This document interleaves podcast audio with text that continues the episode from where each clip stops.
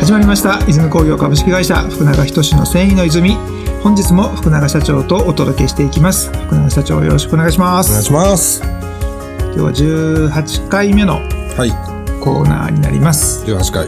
はいもうすぐ20%超えですのでちょっと実感が湧いてきました ね 100, 100いけるなといやいや、まあまあ、まだまだやな。 そうですかまだまだや。ちょっと僕は割とその辺せっかちなとこ ろがあるのであもういけるなみたいなところを感じているところはありますね着実にはい、まだ半分も言ってませんので。あ素敵ですね常にこう自分を半分の半分にも言ってないという。そうなんですよね厳密に言うとね、はい4分の1すらいってないはい。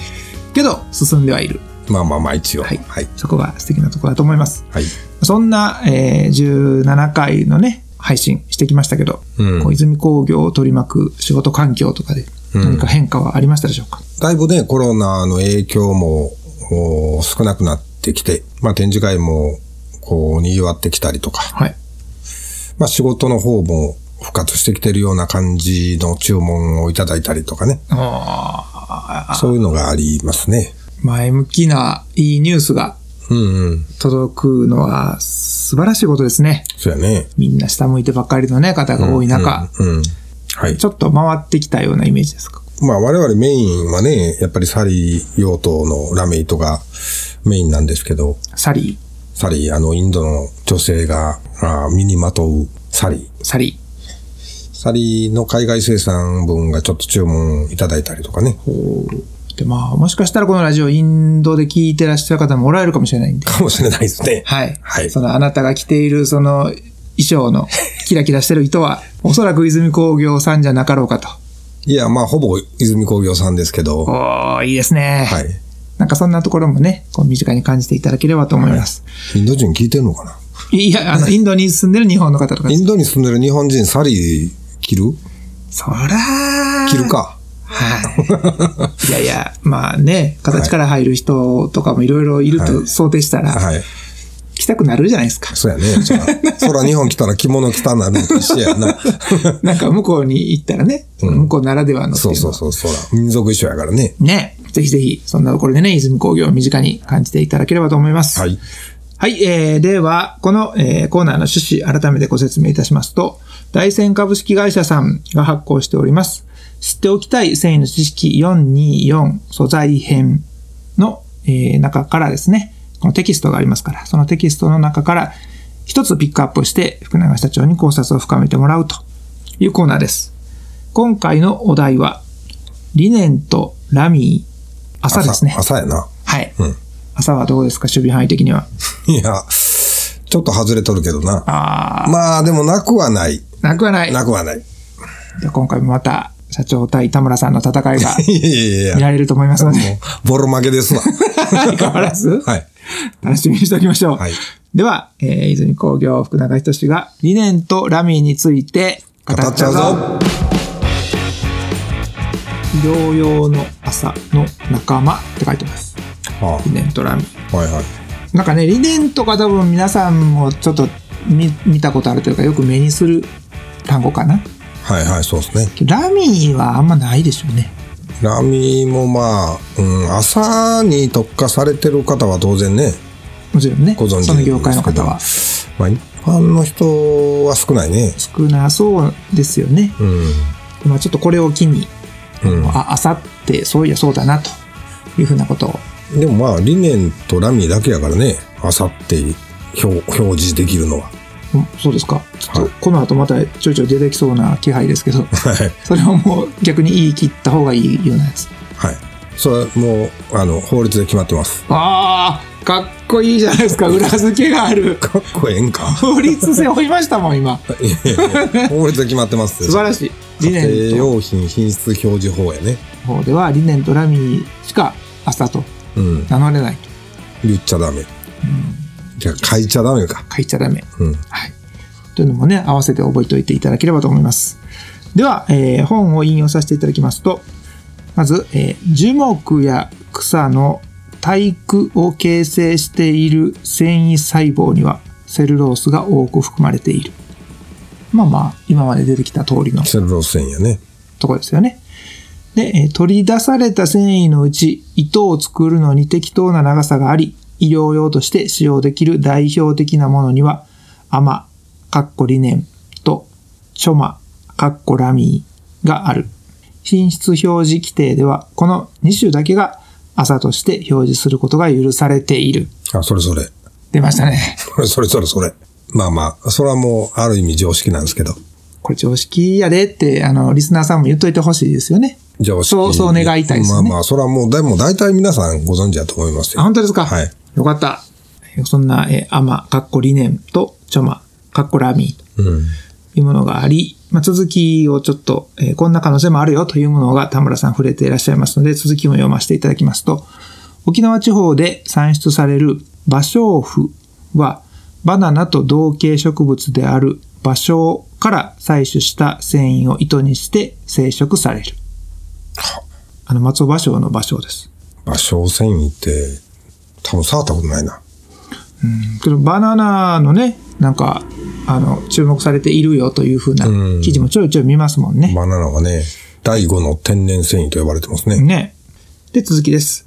生産性や実用性能にはまだ不明なところが多いが、自然に生育する植物から採取される繊維は、エスニック調のファッション素材としての可能性を秘めている。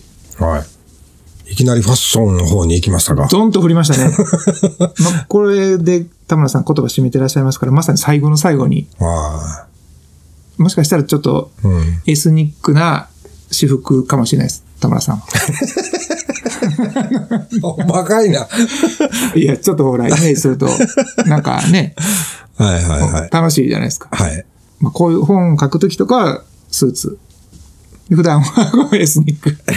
逆、逆ちゃうのいやいやいや、わからないですよ。そんな田村さん。はい。これはいわゆる今、脱炭素とかカーボンニュートラルとか、うん呼ばれてるものにも、あの、より注目度が集まってるんじゃないかなと思うんですはい。まあ、こう本書かれたのはね、もっともっと前なんで、うんさらにそういう意味でもこの理念とラミー含めての朝というのは知識は深めとくと、皆さん得が多いのかなとうん。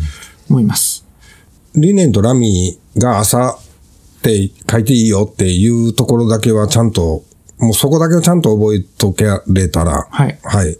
あの、それ以外別にいいんちゃうかな。そうまあでもどうかな。バナナ繊維とかパイナップル繊維とかっていうところまでの深掘りは多分テストには出出ないと思うんで、みんなでね。あのーまあ今後ね、そうですそよね。のもっともっと普及していけば、何がしか出てくる可能性はゼロではないですけど、ですよね。うんで、ですっていう資格だけに注目すると、はい。まずは理念とラミーはい。抑えましょはい。う。で、まあ皆さんのお仕事とかがね、今後、まあ向こう10年ぐらいは専業界にいるよとうんいう方であれば、うん。このような第5、第6の繊維とかもうん。着目していけば面白くなるかなと。うん。そうやね。蜘蛛の糸のスそのス繊パイ、維化とスかパイね。バー。。はいい。あれなんかもこれからの方ですか。そうやね。そういったものをね、また新聞とかで、業界誌とかで読まれたら、あ、これかと思いつつも、まずは基本に立ち返っていただき、理念とラミー押さえておきましょはい。う。それ以外が、まあ、あとは大丈夫。うん。うーん。なんて表示するんやったかな、それ以外は。分類外繊維なんねんな。うん。うん。確か。少なくとも朝とは書いちゃダメよと。書いちゃダメダメ。はい。うん。まあこの朝って、例えばあのコーヒーの袋とか、そういうイメージが結構僕は強いのかまな。たいやね。またいまたい。またい。なんか、繊維は繊維だけれども、ちょっとこう、田村さん曰くのそのエスニック調のうフん。ァッションとかは確かに素材がそのまま雰囲気出してるなといううん。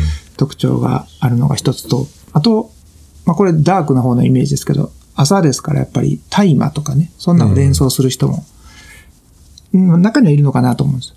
日本はね、まだ、まだっていうか、作っちゃダメやけど、なんかどっかの国はもう、オープンになったね。ななりましたね。うん。そういう世界のね、ルールが変わる中でも、うん。日本は今のところは取締り対象うん。ですもんね。そうそ麻薬というふうなところに該当しますので、まあそういうダークな一面もあるからこそ正しく知るっていうのは非常に大事なことかなと思います。う。ちなみに、またいを、ドンゴロスっていうの知って る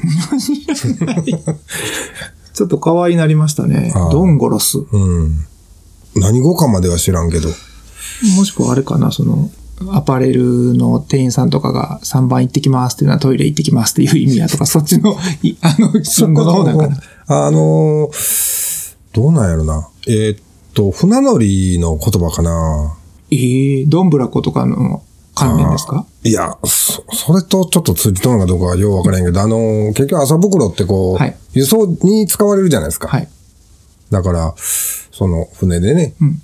こう輸送していくときに、こう、いっぱい積んでるうん。状態のものをこう、どんごらすっていう風に、何やったっけあれ、未来少年コナンうん。の船長いるやん。は次の乗組員に、ドンゴロスってや つがおっい。知らんかった。た。そうそう。そこから取ってんねや、じゃあ。えっと、その、マタイの方からと取られとんねんで、そいつは。ですよね。はい。そ、それがドンゴロスやからって言うんじゃない で。はい、その順番じゃなくてそでうすそね、うそうそう。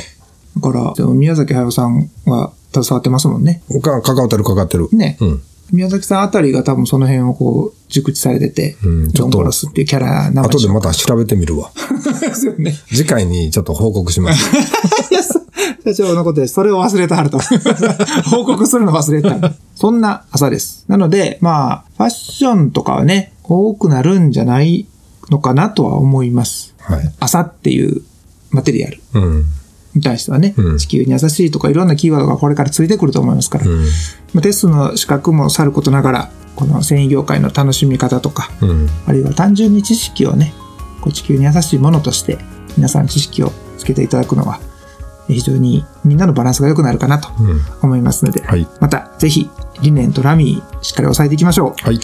では、えー今回は理念とラミー医療用の朝の仲間というところに対して福永社長に深掘りしていただきました。